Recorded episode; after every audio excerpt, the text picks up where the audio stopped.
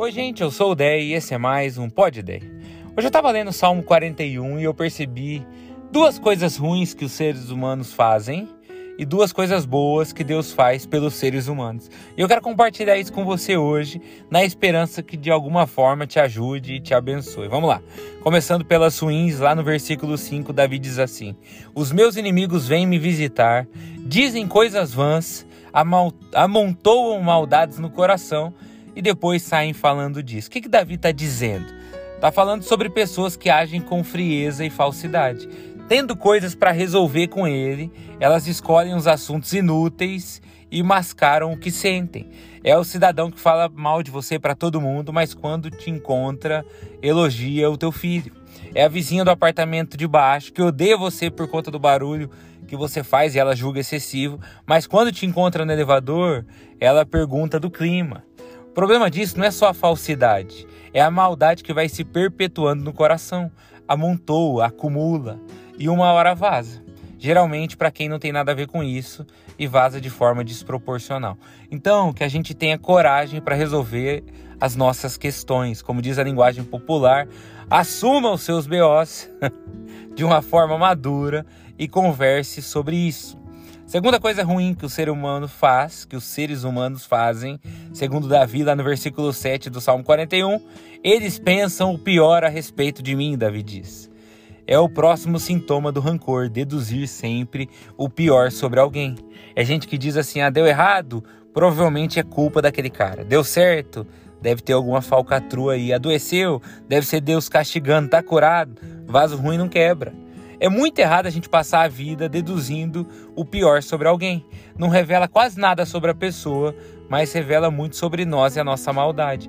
É melhor se decepcionar com frequência por acreditar no melhor das pessoas do que ser surpreendido pela bondade delas e estar imaginando sempre o pior delas. Se Deus acredita que todos nós temos potencial para coisas boas nesse mundo, por isso que Ele nos chama, quem somos nós para ficar sempre duvidando do outro. Agora eu quero falar das duas coisas boas que Deus faz. Começando pelo versículo 12. Me põe na sua presença. Um Deus que faz questão da nossa presença, que nos chama para perto, que nos inclui nos seus planos, que planeja o nosso bem. Deixa eu dizer algo que eu acredito muito. A Bíblia diz que é de Deus o querer e o realizar, que é a bondade dele que nos muda, que é com bondade que ele nos atrai, que antes do mundo existir, ele já sabia dos nossos erros e fez um plano para nos perdoar, para nos redimir. Eu estou dizendo isso tudo porque hoje eu senti de dizer que o desejo de estar mais perto dele já é ele nos chamando. Tem gente que diz que gostaria de se aproximar de Deus, de aprender mais, desculpa, de aprender mais, mas não se sente pronto, não se sente digno. Não se engane. Deus sabe exatamente como você é, exatamente como você está, e hoje mesmo ele espera que você se aproxime e fale com ele. Na parábola do filho pródigo, a gente aprende que Deus não só deixa a porta aberta, mas ele espera na varanda, olhando para o horizonte, atento para o momento em que você vai aparecer. E em segundo lugar, lá no versículo 2, a Bíblia diz que Deus abençoa o generoso, o protege e o faz feliz.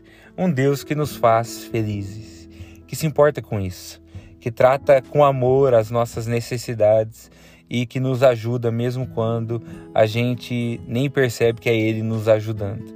Eu vou usar um exemplo aleatório aqui. Eu acho engraçado que no mundo do futebol, a torcida do Corinthians, que é meu time, para tudo diz assim: o Dúlio está trabalhando, que é o presidente do clube. Porque ele tem trazido tantos reforços que nos comentários dos posts do Corinthians, toda hora o pessoal coloca lá: o Dúlio está trabalhando. Já a torcida do Palmeiras coloca calma que o Abel tem um plano, que é o técnico do time, que às vezes mexe de um jeito esquisito, mas que está sempre certo. Ele tem crédito, credibilidade, os dois têm, por isso que eles são tratados assim. Eu estou dizendo isso para que você comece a olhar para Deus com crédito também, com credibilidade, porque ele merece e merece muito. Então eu posso te dizer silêncio, Deus está trabalhando, e eu posso te dizer calma, Deus tem um plano. E por fim, é, eu quero que você perceba também que a generosidade, segundo esse salmo é o ingrediente da felicidade, junto com a gratidão.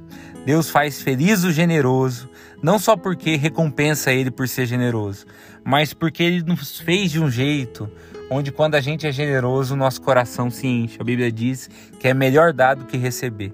Então, às vezes, quando a vida parece amarga demais, o desafio é olhar para quem precisa e estender a mão.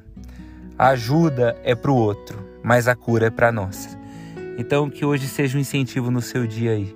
Que Deus te faça hoje mais generoso e que você perceba aí o sopro dele, a presença dele, a bondade dele enquanto você estende a mão para alguém.